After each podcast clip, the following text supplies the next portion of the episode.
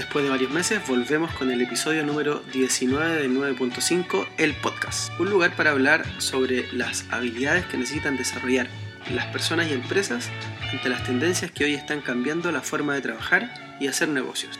Pronto tendremos un episodio especial para contarles en qué hemos estado después de realizar en 2018 la tercera versión de 9.5, desde donde estamos construyendo la principal conferencia sobre trabajo remoto y tecnología en Latinoamérica y también para contarles las novedades de la conferencia de 2019.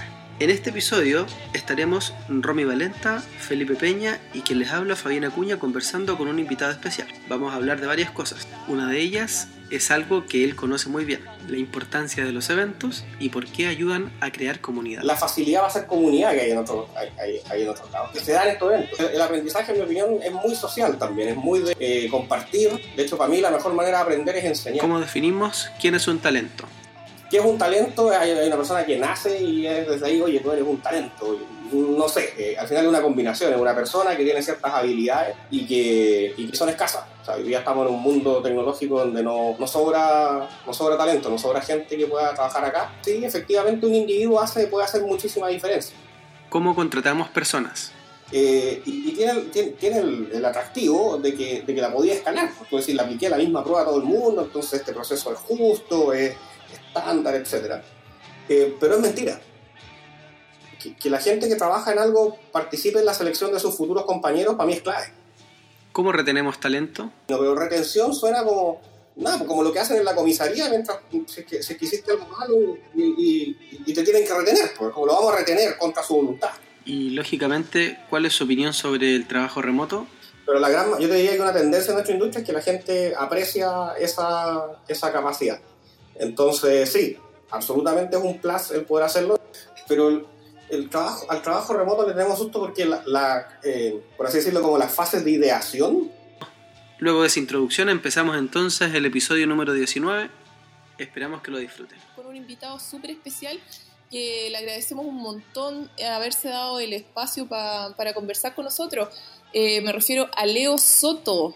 Leo Soto es eh, COO de Continuum y socio también de Continuum, empresa miembro de MITI. MITI es la Asociación para una Mejor Industria de Tecnología e Información y también es coorganizador de la StarsConf y parte del equipo de Get On Board. Em, Leo, yo quería partir eh, preguntándote algunas cosas básicas para que nos cuentes cómo llegas a este mundo de, cosas digitales, de trabajo remoto, de Continuum, de MITI. Uf, vamos a hacer la versión de en realidad para no hacer la, la, historia larga. Eh, siempre me ha apasionado el tema de la tecnología.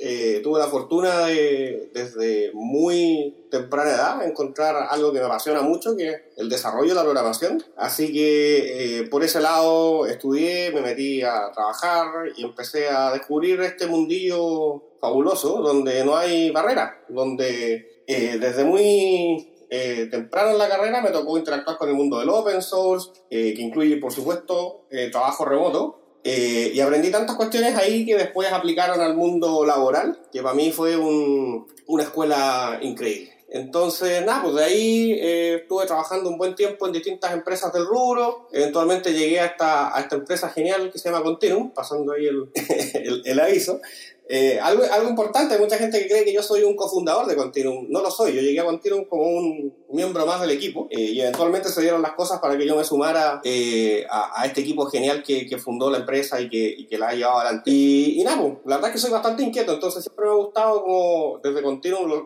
hacemos experimentos de alguna forma de cómo ir mejorando esta industria, de cómo ir haciendo las cosas mejores, somos bien inquietos. Y de ahí han nacido toda esta serie de, de, de proyectos que en ningún caso son cosas exclusivas o personales, sino que han sido prácticamente todas hechas con, con apoyo de ese tremendo equipo en continuo. Entonces, el 2011 empezamos a hacer esta conferencia, también alrededor de esa fecha se nos ocurrió hacer este, este, este job board para ver cómo hacer que gente seca trabajara con empresas secas. Y bueno, recientemente también colaboramos con la eh, fundación de MITI, que es este gremio donde aunamos fuerzas varias empresas, la mayoría jóvenes, pero también contamos con experiencias, con, con empresas con mucha experiencia, eh, con el espíritu de mejorar y acercar nuestra industria al estándar global que en realidad es el que importa. Oye, Leo, eh, yo sé la respuesta a esta pregunta, pero a lo mejor la podrías comentar a todos. Eh, ¿Cuál es la motivación de, por ejemplo, hacer eh, StarsConf? ¿O cuál fue la problemática que ustedes detectaron para empezar a hacer esta conferencia? Mira, la firme, la motivación que tuve fue que eh, me había tocado participar en conferencias afuera. me tocó ir a Estados Unidos a conferencias, muy entretenido todo. Y el 2010 fue una conferencia en Uruguay, de Ruby, la RubyConf Uruguay. Y estuvo increíble. Era una conferencia bien de nicho, fuimos 250 personas aprox. Y yo dije, si los uruguayos, siendo este país chico, de 3, 4 millones de personas, son capaces de hacer esta conferencia súper buena, ¿por qué en Chile no podemos? Así que nos tiramos a la piscina, esa fue mi, mi, mi eh, motivación. Nos juntamos varios que teníamos distintas motivaciones para hacer esto y dijimos, bueno, hagamos una conferencia de tecnología en Chile. Tratemos de ver cómo hacer que estas cosas geniales no sea necesario pagarse un pasaje afuera, que igual es más malo, pero no siempre, no es algo que podáis hacer no, no, es igual de accesible y, no pasa lo mismo que tú veis pasar en estos otros lados. Yo creo que tú, Felipe, lo has visto también en muchos lados de la facilidad va a ser comunidad que hay en otros, hay, hay, hay en otros lados, que se da en estos eventos. Claro. Exacto. Entonces, por ahí va la cosa, de si otros gallos en otros lados del mundo pueden hacer comunidad con estos eventos, ¿por qué nosotros no? ¿Por qué diría que es importante hacer comunidad y por qué un, un evento como este sirve para, para eso? Uf, porque al final eh, es bien interesante, porque todo el mundo en esta, en esta industria podemos tener distintas motivaciones, gustos, etcétera, pero estamos en una industria donde el, donde el conocimiento se mueve, o se mueve y expira también muy rápido las cosas se mueven, o sea, si, si, uno se queda con lo que salió de la universidad, no sé qué hubieran ustedes, pero si uno se hubiera metido en una burbuja temporal, si hubiera entrado en coma, por ejemplo, despierto ahora con lo que aprendí en la U.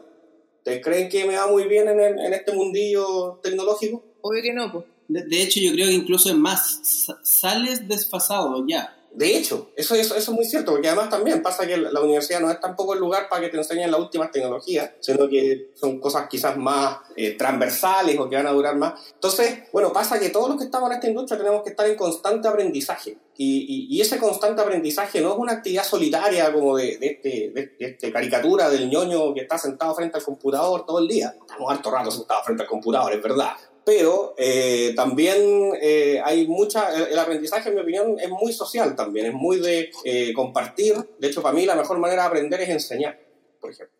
De hecho, bueno, de hecho esa, esa es una conversación quizá un poco más amplia porque eh, yo, yo, creo que en estos tiempos y, en, y lo que nosotros también eh, hablamos en 9.5 es que eh, el trabajo, no solamente en informática, sino que en cualquier área ya tú tienes que ser una persona que tiene que estar aprendiendo todo, todo el tiempo. Esto, esto yo lo escuchaba hace 10 años atrás como un cliché, como algo que, que venía o algo que, que, solo por ser un profesional, un buen profesional tienes que hacerlo, pero, pero ahora ya es verdad y ahora ya creo que en 5 años más va a, ser, va a ser crítico que ser una persona capaz de, de, de siempre estar actualizándote con eso. Siguió la conversación y nos pusimos a hablar de cómo esta necesidad de aprender también toca con el tema de, por ejemplo, inteligencia artificial. O sea, totalmente de acuerdo por mi lado. De hecho, pasa algo raro en, el, en este mundo donde, donde vemos pasar como la... Al final nuestra disciplina durante mucho tiempo se ha dedicado a dejar sin pega a otra gente, para ponerlo en términos muy fríos. Eh, cuando tú automatizáis cosas, cuando te dedicáis a hacer este, y, es verdad, es parte del progreso, es parte de la tecnología, como, como, como sociedad, etcétera, nos puede hacer mejores, pero siempre como que han sido otros los que, los que, los que tienen la pega en peligro, por así decirlo, sobre todo ahora cuando se habla de inteligencia artificial, robots, etcétera, y, yo creo que de repente tenemos, como un sesgo a pensar de que nosotros, como somos los que estamos metidos en tecnología, no somos tan reemplazables, y yo tengo mis dudas ahí, o sea, no creo que sea algo inmediato, pero en ningún caso estamos eh, 100% a salvo de decir, oye, yo hago lo que hago hoy día y nunca hay una, una máquina que haga parte de, esa pega. Uno nunca sabe.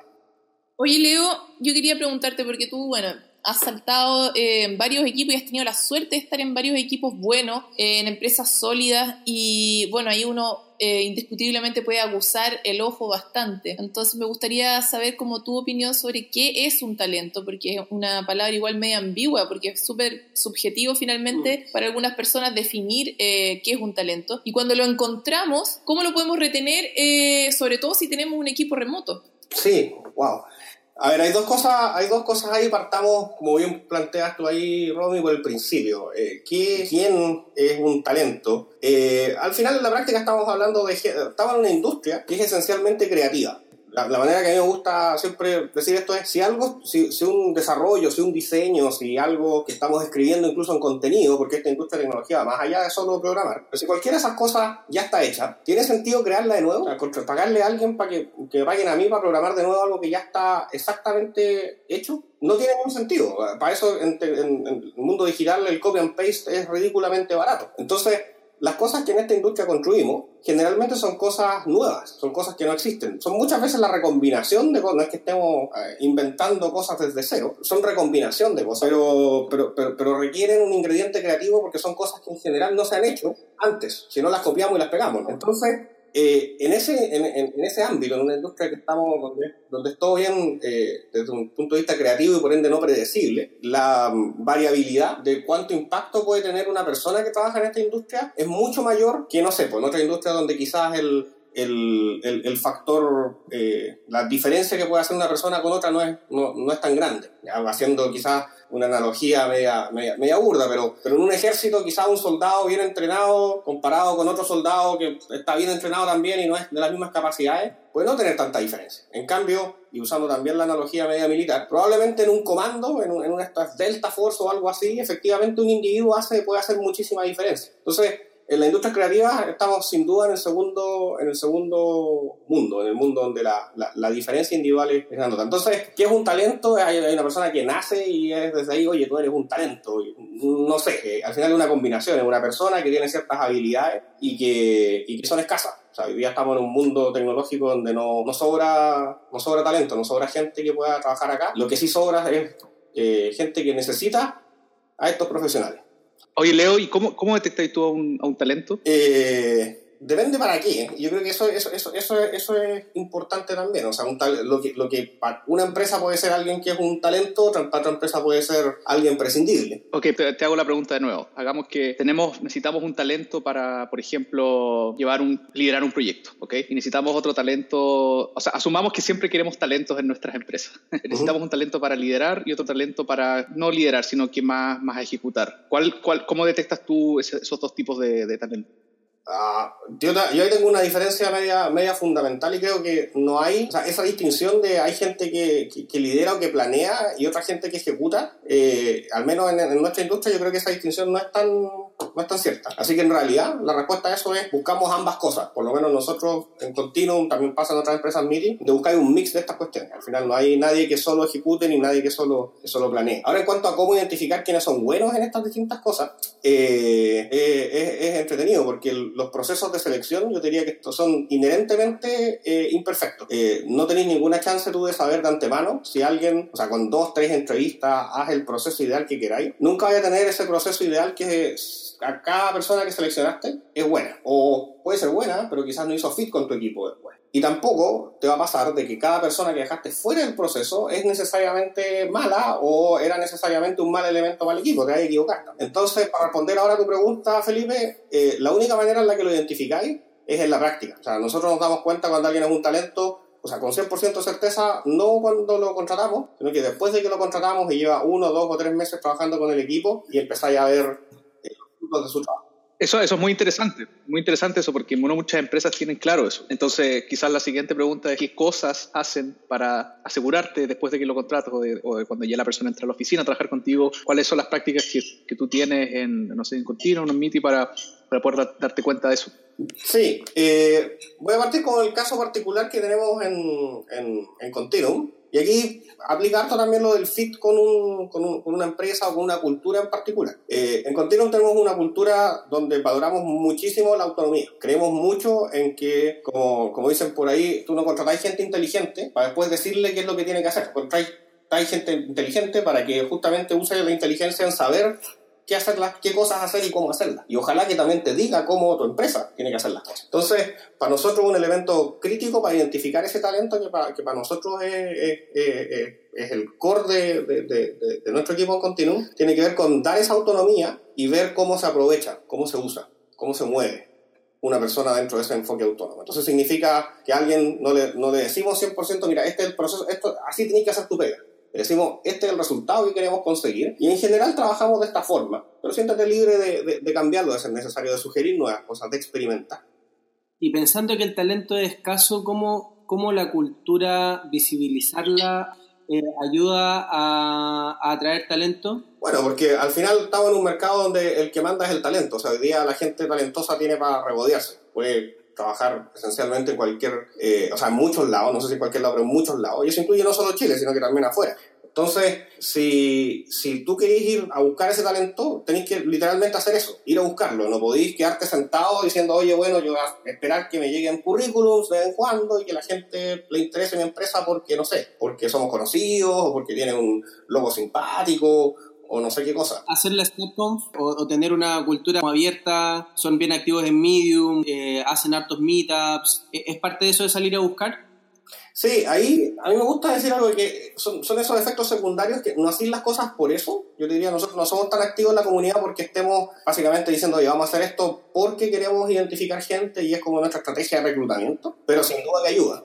Y te pongo un caso, o sea, eh, hay gente en el equipo, tenemos tres eh, miembros del equipo que son todos de Puerto Montt, eh, y a ellos los conocimos porque en esa época uno de los eventos que existían se llamaba el Encuentro Linux. Y, mm, y estos chicos que trabajan el día en continuo los conocimos porque ellos participaban del Encuentro Linux y organizaron un Encuentro Linux. Los conocimos ahí como nosotros continuamos participando también, dábamos charlas en esos eventos, etcétera, y ahí fuimos conociendo y eventualmente eh, luego hubo FIT y terminamos trabajando juntos y son tres personas que son además eh, ex compañeros de, universidad entre ellos, que están trabajando con nosotros gracias a ese, ese tema. Entonces, como yendo a la pregunta inicial, eh, no solamente mostrar tu cultura, tú tenés que salir a buscar, e-, eres tú al final como empresa que necesita talento la que tiene que ir a ver cómo te mostráis, cómo seducís, cómo interesáis a la gente para que trabaje contigo. Y ahí sin duda la cultura es un factor y hay muchos más también. Quería volver un poco a lo, a lo, que tú habías comentado del talento. Si tú consideras de que en este momento, por toda esta eh, como volatilidad o flexibilidad que hay de las personas a moverse, si es que tú has detectado como un ciclo en donde digas, sabes que si una persona no la puedes retener más de tres años o cuatro años, o si todavía existe no sé si esto es bueno o malo, pero si es que todavía existe la, la capacidad de, una, que una empresa pueda mantener a una persona eh, por más tiempo que eso, ¿ha detectado como algún ciclo de, decir, sabes que no, no, no, podemos tener un talento más de tres años porque efectivamente eh, las ofertas son muy tentadoras en otras partes o porque hay la gente tiende a, a, irse a desafíos más, más que, que, le interesen o distintos o más grandes, más chicos, qué sé yo, pero es, es, buena pregunta porque he visto en varios lados la estadística, no me acuerdo el número exacto, pero era como que el, el ingeniero software promedio, por ejemplo, trabaja en el mismo lugar entre uno y dos años, como que, ese, como que más que eso no, no, no, no duramos, parece, trabajando, no, tenemos mucha fidelidad con las empresas en las que trabajamos, entonces eh, sería interesante ver cuáles son las causas de eso. En, en, lo personal, yo no he visto que haya un techo, hay gente en continuum que lleva casi desde que empezó la empresa, así que estamos hablando de gente que lleva nueve años en la empresa y, y, siguen ahí y digamos que opciones todos ellos tienen, tienen muchísimas. Así que yo no creo que haya un techo arbitrario ahí, pero me, me, parece súper entretenida la, la, pregunta de, ok, no hay una línea dura que cruzar, pero pueden haber tendencias ahí. Porque yo, yo, o sea, en mi experiencia yo he detectado que el talento generalmente, el mejor talento es muy volátil, ¿cierto? Eh, el, el, mejor talento siempre quiere estar eh, con mejores, mejores desafíos y...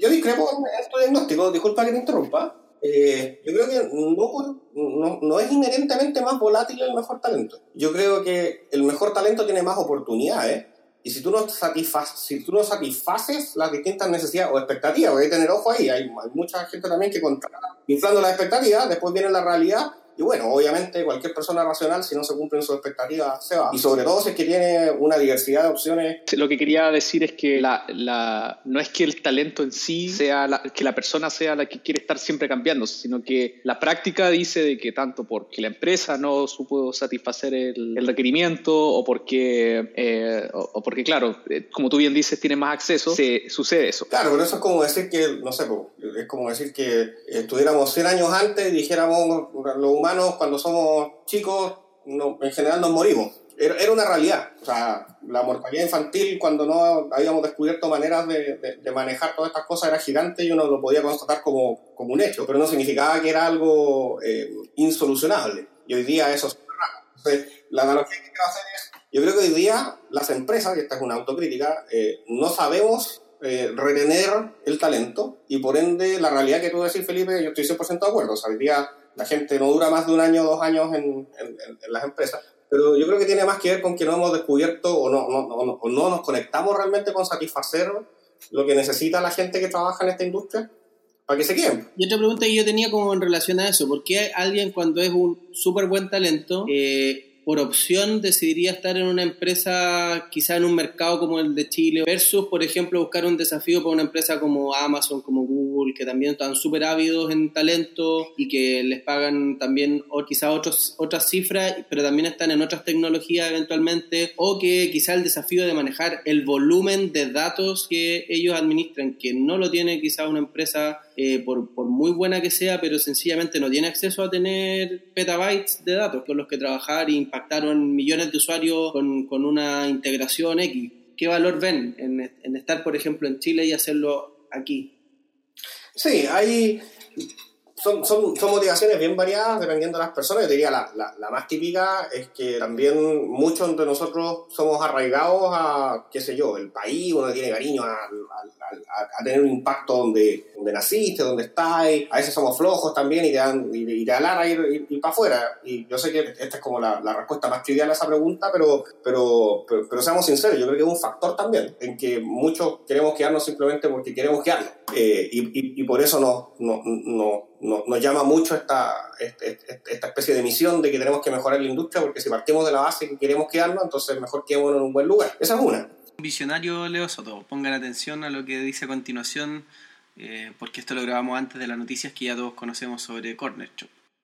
Eh, hay otra que tiene que ver también con eh, Sipo. Efectivamente, acá faltan, o sea, no tenéis un abanico de opciones tan grande, pero ese abanico sí existe y tiene, eh, yo diría, una épica mucho más interesante. No sé, pues ser uno de los, no sé, 40 ingenieros de Corner Shop de una startup que eventualmente se toma a Latinoamérica, que ser el empleado número 10.542 de Google. Entonces yo creo que ahí también, en términos de como eh, impacto y contribución personal, hay, un, hay, un, hay una motivación interesante eh, en la industria que las empresas don, que no tienen una cantidad gigante de personas eh, pueden eh, aprovechar. Oye, Leo, y bueno, ¿qué hacemos nosotros cuando detectamos que nuestro talento creció demasiado y que nuestra empresa ya, ya le está quedando chica? Yo sé que es un periodo así como cuando uno está, está perdiendo en una relación, entonces tú ves que la cosa no anda, pero estiras un poquito más, estiras un poquito más y no querés cortar, pero ya llega un punto que en el fondo uno es tan profesional que dice, no, este cabro debería estar mejor en otro lugar. Oye, es que yo creo que eso eso, eso, tiene mucho que ver. De hecho, la palabra retención es como. ¿Cachai? Que es como. Lo usamos todos y es como el término, pero retención suena como. Nada, pues como lo que hacen en la comisaría mientras. Si es que, si es que hiciste algo malo y, y, y, te tienen que retener, pues como lo vamos a retener contra su voluntad. Entonces. Eh, a lo que voy con esto es, yo creo que en, en, en, como esta industria, como entre comillas, recursos humanos, que otra palabra, otro, otro concepto que, que me carga, está esta idea como bien empresa céntrico. Entonces, como que mi misión es retener ¿Por qué? Porque el talento me sirve para, mi, para ganar plata, esencialmente, para mi labor económica, etc.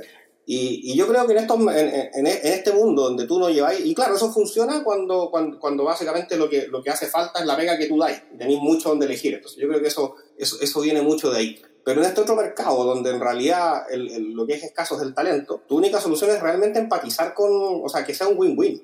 Y si, y, si, y si el talento, no, si la persona no está mejor contigo, eh, tu única opción es tratar de que esté mejor. O sea, ya, ¿cuál es? No sé, si tú conversas con alguien y es como, eh, ¿por qué ya no creéis que esta empresa no, no es para ti? Y si la respuesta, como dice por ahí Felipe, es, eh, perdón, Fabián, decía, no, es que yo quiero trabajar con análisis de datos y aquí en realidad no, no, manejamos más que un par de gigabytes de datos, esta cuestión no es big data, cabe en la memoria de mi computador y yo me quiero ir a trabajar realmente con, en, una empresa que tenga eso eh, no tenéis nada que hacer. Pues. O sea, debierais eh, asumir de que esa persona tiene derecho a, a desarrollar su, su, interés laboral. Es curioso igual porque, porque también ahí depende mucho de cómo la persona al final se encadenó a la empresa. Si se encadenó a través de simplemente una habilidad técnica o porque quiero mejorar mi, mis habilidades de programación o de, de liderar, o si se encadenó a la empresa porque creía en la misión Y esto pasa mucho en los startups. Entonces, en una startup tú puedes tener la misión de que quieres cambiar, qué sé yo, Uber, cambiar el transporte en el mundo. Eh, entonces, también eso creo que está ligado a, si la empresa, a si, perdón, a si la persona eh, se quiere quedar o no. Porque finalmente, claro, o sea, mi, mi, opinión también es que tú tienes que finalmente dejar ir a la persona cuando ya le queda chica, pero, pero se nota que cuando la persona entró por, por otra motivación, eh, es otra la disposición finalmente. Eso es clave, eso es clave. Y sabéis que también es clave otra cuestión, que es, que es realmente empatizar y entender con cuál. Voy a seguir con esta historia ficticia, pero si, te dicen eso, no, es que quiero trabajar con más datos porque quiero hacer, no sé, data science y la cuestión. Y, y, y si tú profundizas un poco más, tú decís, bueno, lo que realmente quiere es trabajar con más datos o quiere un desafío nuevo. Y tú, si tenías esa conexión con el equipo para realmente ver qué es lo que quiere, en una de esas lo podías ofrecer tú también.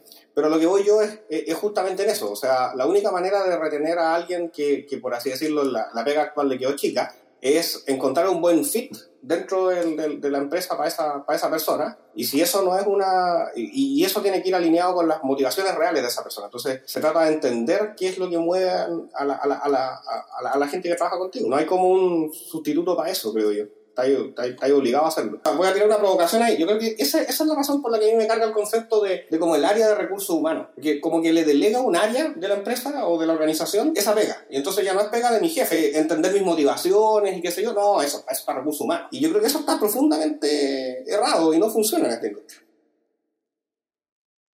Oye, y el proceso de, de detección de ese talento, eh, a mí me interesa mucho como fenómeno, porque eh, en, algunos, en, algunas empresas se da como un proceso espontáneo, orgánico, ¿cachai? Te das cuenta así como, un, como una serendipia que alguien es un talento, pero hay otras personas que trabajan eso, que lo, lo enfocan y tienen métodos de detección de talento, sobre todo una, en, en, la, en la ejecución del trabajo cuando la persona ya está trabajando y en entrevistas laborales. Entonces yo quería saber si tú tienes algún tip o algún secretillo para, para detectar talentos así como de, de, primera, de primera impresión. Sí, eh, o sea, nosotros somos bien pragmáticos en cuanto a que eh, creemos, como te comentaba al principio, de que la única manera de ver para lo que alguien es bueno es ver el fruto real de su trabajo más que incluso la, la, historia de segunda mano o, o, la entrevista de, de pizarrón. Entonces, eh, nosotros, por lo menos en el mundo del desarrollo de software y también pasa en el diseño, tienes la ventaja de que hay cierto, o sea, hay gente que programa, por ejemplo, cosas que son open source y tú podés mirar realmente el código que está ahí. Entonces, eh, es bien mala la receta que estoy dando porque no, no, no es como un quick tip, no es algo que, que, que, podáis hacer rápidamente, es algo que requiere pega. Eh, pero, pero se traduce esencialmente en nada es sustituto para ver el resultado del trabajo de alguien y el, trabajo de verdad, no, no, no, la tarea que le da a un programador para que en cuatro horas resuelva un problema eh, y ver cómo lo hizo, porque en realidad nadie trabaja así, en realidad nadie da una tarea de mediodía en la pega. Tú desarrollas un proyecto, un problema, etc. Entonces, a falta de esa, de esa prueba como fehaciente, como puede ser un código en, en el mundo open source, o, que alguien te muestre, mira, yo diseñé la experiencia de usuario de este, de este, de este producto que está a la vista y tú podés evaluar. Eh, claro, tenéis que empezar a, a tratar de, de como acompañar a la persona en el proceso que hizo. Entonces preguntáis a alguien, no sé, ¿cómo resolviste este problema? Eh, en mi opinión es una mucho mejor técnica que decirle, mira, te voy a inventar un problema que tú no conocí, te, voy a, te lo voy a describir en cinco minutos porque no me puedo gastar más de ese tiempo en una entrevista y ahora quiero que lo resuelvas. Y además esa, e, e, ese tipo de entrevistas, no sé si ustedes han estado en esa, pero se transforma como en, un, como en un quiz en el que ya hay respuestas correctas predefinidas y en el que el evaluador como que está esperando una respuesta correcta y si tú falláis, pues, y siguiente candidato. Es como una prueba estandarizada eh, y, y, tiene, tiene, tiene el, el, atractivo de que, de que la podía escanear. Tú decir, la apliqué la misma prueba a todo el mundo, entonces este proceso es justo, es estándar, etc. Eh, pero es mentira pero nadie trabaja en base, en base a esas cosas. La prueba académica o la PSU es un, es un pésimo predictor de, de, rendimiento también. Entonces, lamentablemente lo tenéis que hacer personalizado y a cada quien le tenéis que preguntar cómo resolvió sus problemas que enfrentó en sus distintas eh, realidades universitarias, laborales, etc. Ahí yo puedo compartir, el, hace, hace un poco entrevistamos a Brena de Doist y, y, le preguntamos en algún momento algo relacionado a esto y um, apareció un, un, antecedente interesante. ¿Qué opináis de eso? Que tenía que ver con la unanimidad, que, que, en general la contratación era en equipo y todos tenían que estar de acuerdo en incorporar a esta nueva persona. Si alguien no estaba de acuerdo y, y como que tenía cierta duda, como se pasaba. Eh nosotros funcionamos parecido, no, no sé si es tan unanimidad, es más consenso, eh, en cuanto a que, no sé, alguien puede de repente opinar de, oye, tengo mis reservas, pero, pero, en general el, el, grupo que está entrevistando llega a un, a un, a un acuerdo que, del cual participan todos. Así que Sí, existe eso. Y, y eso, eso es re interesante, eh, que es un buen tip. A veces a uno se le olvidan estos tips porque es como tan natural que se le olvida que no, que no todo el mundo lo, los hace. Pero que, la gente que trabaja en algo participe en la selección de sus futuros compañeros, para mí es clave. Eso ayuda harta a la cultura también, creo. Y también a, sentir al que es parte del equipo. Refuerza el equipo. Que, que también es parte de esas decisiones. Absolutamente, si no, y de hecho es una señal, yo siempre digo, si, si cuando tú entraste a trabajar algo, no, no, no te entrevistaron tus, tus futuros compañeros, no participaron de, de, ese proceso tus futuros compañeros, bueno, la conclusión obvia es que tú no vayas a participar en la selección de tus futuros compañeros ahí. Y yo no sé si a mí por lo menos me gustaría trabajar en ese lugar. A todos nos gusta trabajar en un lugar donde sí tenéis esa influencia para eh, definir autónomamente, no tú solo, sino que junto con tu equipo, eh, quienes participan de, resolver los problemas que sea que estéis resolviendo. Entonces, esa, esa cuestión es clave. Hubo el momento en que, lógicamente, nos pusimos a hablar de trabajo remoto. Y le preguntamos a Leo qué cree él si esto es percibido como un beneficio relevante al momento de las personas elegir en qué empresa quieren trabajar. Esto fue lo que nos dijo. Sin duda. De nuevo, tiene mucho que ver con fit. Hay gente que no le gusta el trabajo remoto, no hay que olvidar eso. Entonces, hay gente que que no le va, que no le va a interesar. Pero la gran, yo te diría que una tendencia en nuestra industria es que la gente aprecia esa, esa capacidad. Entonces, sí, absolutamente es un plus el poder hacerlo. Nosotros, siendo súper transparentes, no, no tenemos a nadie full remoto. No, no, no, trabajamos de esa forma eh, hoy en día. Pero sí tenemos este, este, esta flexibilidad de dónde estáis sentados. O sea, si un día tú podéis trabajar remoto, avisáis ese mismo día, yo trabajo hoy día desde la casa o desde un café o donde queráis. Y, y eso es algo que sin duda el equipo lo, lo, valora. Por ejemplo, ahora mismo ah, hay fines de semana largos que mucha gente que es de fuera de Santiago se va antes, para no agarrarse el típico taco, los pasajes de buses caros, etc. Y nada, pues te vas el miércoles y decís jueves y viernes lo voy a trabajar en remoto. Y después pasáis un fin de semana largo con tu familia o con tu ¿Qué tareas crees tú que son para un programador, por ejemplo? ¿Qué tareas son buenas para hacer trabajo remoto? ¿Y qué tareas o qué proyectos no meterías una persona en ningún caso para, para hacerlo de trabajo remoto? Sí, ahí eh, nosotros tenemos el miedo, yo te digo es más un miedo, no es algo que hayamos comprobado, pero el, trabajo, al trabajo remoto le tenemos susto porque, la, eh, por así decirlo, como las fases de ideación yo creo que todos hemos estado en... Mejor, mejor ejemplo. El, open source es un mundo que funciona súper remoto por naturaleza. La gente que programa cualquier eh, pieza de software que está en un mundo open source, no tenéis que pedir permiso, no tenéis que viajar a un lugar para participar, debería GitHub, así tus cosas, etcétera, y es todo remoto. IRC, Slack, lo que sea. Sin embargo, estos compadres igual, en las conferencias generalmente tratan de juntarse. Y tú te preguntas, bueno, ¿y por qué? ¿Por qué es necesario juntarse? ¿Cuál, cuál, cuál, cuál es la motivación detrás? Eh, verse las caras, compartir una cerveza, sí, sin duda, pero también tiene que ver con que cuando necesitáis resolver problemas que tienen alta variabilidad, necesitan compartir creatividad, etcétera, como juntarse, yo creo que ahí el mundo remoto todavía tiene un, un, déficit comparado con estar sentado al lado de tus otros cuatro o cinco compañeros y entre todos tener alguna sesión de ideación de lo que sea. Eh, dejando eso de lado, creo que en todo el resto es bastante estándar, o sea, uno puede hacer las cosas remotas o, o, no remotas. Pero entonces, para mí, siendo un poco desconocedor de, de, cómo sería una dinámica full remota en un, en un, en un equipo normal, eh, o sea, en un equipo que sea que, que, practique el trabajo remoto de manera full. Y ahí quizás la pregunta se las devuelvo a ustedes también. Yo creo que a ustedes les ha tocado o han vivido en carne propia el, ese remotismo completo. ¿Cómo, ¿Cómo resuelven eso cuando tienen, no sé, una decisión complicada que tiene un montón de aspectos? ¿Cómo es, un, es un chat Slack de mediodía? Eh, Nos gritamos por teléfono. ¿Y, y, dónde pegan, ¿Y dónde pegan papeles o dónde dibujan? ¿Cómo, cómo hacen eso? No, yo, yo creo, bueno, yo, a ver, yo he pasado, yo, eh, para mí este, esto es como una onda sinusoidal, es como que algunas veces creo que el trabajo remoto es lo mejor, otras veces como que no. Pero creo que efectivamente hay un punto en la ideación de las cosas en donde tú tienes que estar con la otra persona, ¿ya?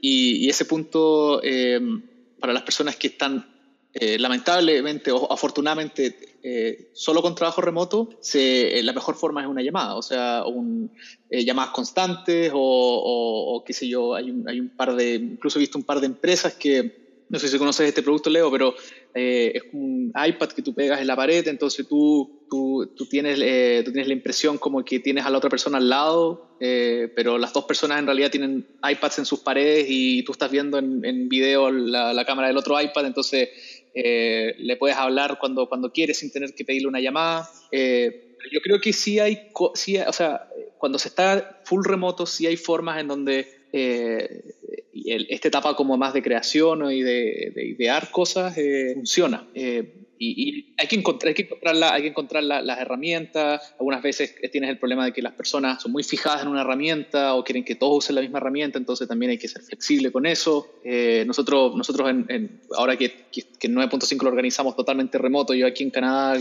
eh, algunas veces las mismas personas del equipo están en distintas, en distintas partes. Eh, Basecamp para nosotros ha sido, creo que, la, una de las mejores herramientas para, para hacer esto, porque tiene una buena segmentación, tiene, tiene hilos, tiene eh, pero pero el, la herramienta no, al final no es la respuesta. La, la, herramienta, el, creo que la, la, intención de poder saltar una llamada, la, este, la, apertura de como la gente a poder resolverlo, eh, eso creo que mata a, tener la mejor herramienta o tener la mejor eh, em, como metodología para, para, para, sacar algo adelante. Sin duda. Oye, te complemento algo ahí. Yo creo que también, además de, la, de, la, de, las herramientas, está también como las prácticas y las culturas de, de los equipos. A mí no, no, recuerdo quién fue el que mencionó la diferencia entre como que ya no le decían equipos remotos, sino que le decían gente que trabajaba de manera distribuida, como para hacer, hacer el punto de que no hay un lugar central y los que no están ahí son remotos, porque no sé si les ha pasado a ustedes, a mí me ha pasado estando en ambos lados de la vereda, de que hay una llamada pero los remotos llevan las de perder, pues, porque no, no, tienen la facilidad de interrumpir, no tienen, mientras que los que están colocalizados, de alguna manera dominan o dominamos, si es que uno está ahí, esas discusiones o esas conversaciones. Entonces yo creo que también ahí... Pero, pero eso, fue no, eso fue no y malo dependiendo del lado. Sí, o sea, absolutamente. Pero, pero es algo que, que, que las empresas tenemos que aprender a hacer. Si no, ese, ese beneficio que hablamos al principio, de tú le querés dar un beneficio a alguien para que sea más atractivo trabajar con la empresa X, y si le decís, sí, puedes trabajar en remoto, pero después en la cultura del equipo tú no respetáis o, no integráis de igual manera al que está remoto que el que no, entonces el beneficio se pierde. Claro, yo creo que hay visiones súper diferentes. Por ejemplo, el mismo caso de Duis, ellos son una empresa 100% remota, están todos, todos distribuidos. ¿Qué hemos aprendido de ese caso? Que todas las conversaciones pasan de una forma asincrónica entonces no hay una urgencia, tienen una dinámica, una forma diferente de tratar la tarea e incluso la idea, en vez de usar un chat basado en conversaciones de, un grupo, es un chat basado en, un hilo de conversación, entonces se discute solo una temática y toda la conversación está girando solo en torno a eso para que se cierre ese punto en cuestión. Entonces no hay un chat como instantáneo donde importe tanto cuánto yo estoy conectado al momento en el que la discusión se volvió como álgida en torno a un tema y se corta, la, se corta y se toma la decisión con respecto a eso, sino cuando resolvimos el punto. Formas diferentes de, de, abordar el tema. Eh, y bueno, en el caso de ellos, por ejemplo, era también el, el, tema de que tiene que ser full, full remoto, como que no puede ser parcial incluso, y hay otros que son como un mix, y mm, así que yo, yo, creo que todavía hay harto que aprender, pero sí es importante lo que tú decías, que el que está remoto debería tener igual de voz y voto, y para eso la cultura tiene que tener esa apertura de poder eh, recepcionar eso eh, de, de, la misma forma y que tenga el mismo valor, y que también las conversaciones no pasen fuera de su espacio, ¿cachai? El que está remoto ojalá que esté enterado al mismo nivel y para eso la cultura como del reporte y de eh, cómo se está avanzando en distintas áreas, eh, que le permita a él saber eh, cómo van avanzando y, y, que eso no es debido a que estoy en el mismo espacio con el equipo, sino la cultura de la empresa permite que eso, que eso se distribuya también. Oye, ¿se dieron cuenta que haciendo una pausa ahí en la conversa, todo esto nació de la pregunta que hacía Felipe sobre cuál era como la habilidad que podía desarrollar un, o más clave del, del, trabajo remoto. Y yo creo que esta, esta, discusión le da respuesta a esa pregunta. Y la comunicación es la parte más difícil del trabajo remoto, porque no tenéis todas estas cosas a las que las personas estamos acostumbrados, no tenéis todo el arsenal de comunicación disponible. No, no estáis face to face siempre, no, no, la, la, videollamada es genial, pero no es lo mismo que estar ahí. Entonces uno como, como un profesional que, que, se quiere perfilar o que quiere trabajar remoto, la habilidad crítica es cómo te comunicáis de buena manera, a pesar de que tenéis como este hándicap de la comunicación escrita o de la comunicación solo por llamada, etcétera. Y, yo creo que esa es la respuesta que se, que se fue dando sola. Por eso son geniales estas conversas donde eh, vamos intercambiando esas ideas. No sé qué opinan ustedes. Sí, yo creo que tiene que, efectivamente tiene que tener un músculo, un músculo esa persona en términos de comunicación. Y, y también reconocían que era importante juntarse, ¿ah? como que generan instancias a propósito para estar todos juntos en un mismo espacio, todos todo, juntarse una vez al año a lo menos. Es que por eso, y por eso también iba con mi pregunta antes, porque tú a lo mejor podrías tener una distribución de equipo en donde, en donde todas las personas que toman decisiones estén concentradas en una parte pero que al final tu carga de trabajo y las personas que no tienen que tomar tantas decisiones o que las decisiones son menos, que impactan menos en el desarrollo del proyecto, pueden estar remotas. Absolutamente. Nosotros trabajamos con una, uno de nuestros clientes, es una de estas, de estas consultoras, de estas empresas de consultoría estratégica, grandotas, mundiales, eh, no puedo decir el nombre, pero es una de estas cuatro que siempre suenan. Y, y nosotros ahí nos acoplamos a equipos con ellos y trabajamos en remoto pero una, una de, de, las cosas más generales que tiene trabajar para, el equipo que trabaja en esos proyectos es que cada trimestre o a, lo más lejano cada semestre eh, hay un retreat en alguna parte del mundo donde trabaja un miembro del equipo. Entonces, los chiquillos que están en continuo trabajando ahí han viajado a Polonia, han, tenido retreats en Lima, etcétera, porque se da justo esas instancias donde el equipo trabaja en remoto bien, pero igual cada tres meses hay que juntarse una semana en un solo lugar. Y qué mejor excusa que ir a la ciudad de uno de los distintos miembros que están remotos para juntarse ahí. O sea, eh. Buena. Oye, Leo, yo te quería agradecer por la tremenda entrevista que nos diste, con harto tiempo, con harta discusión y qué rico también como fuiste concatenando tan profundamente con, la, con las intervenciones de los chicos. Me gustó la, la conexión que se generó ahí, sobre todo al final. Así que eh, quedó un muy buen material, estamos muy contentos y felices también de haber hablado contigo. Pues muchas gracias, Leo. No, gracias a ustedes. Siempre un agrado conversar con, con ustedes, chiquillos, y Napo. Pues, o sea, el mejor de los éxitos con, con este proyecto de la 9.5 que me tocó verlo ahí en, en, su primera instancia y desde el día uno me encantó y yo creo que, que tiene para rato, tiene larga vida, así que maravilloso. Así terminamos el episodio número 19 de 9.5, el podcast. En dos semanas más tendremos un próximo episodio para seguir hablando sobre las tendencias que hoy están cambiando la forma de trabajar y hacer negocios. Te invitamos a escuchar también los demás episodios. Si te gustó esta edición del podcast, compártelo con tus amigos y califícanos en iTunes. Si no te gustó, dinos cómo podríamos mejorar. Siempre puedes escribirnos a hola.9.5.cl y finalmente los dejamos invitados a que estén atentos al sitio web 9.5.cl. Eh, Suscríbanse a nuestro newsletter ahí para acceder a información exclusiva. También en nuestras redes sociales estamos en casi demasiados lugares. Twitter, Instagram, Facebook, LinkedIn, YouTube, Vimeo en todos los lugares nos encuentran como 9.5. Así que soy Fabián Acuña y nos escuchamos en el episodio número 20.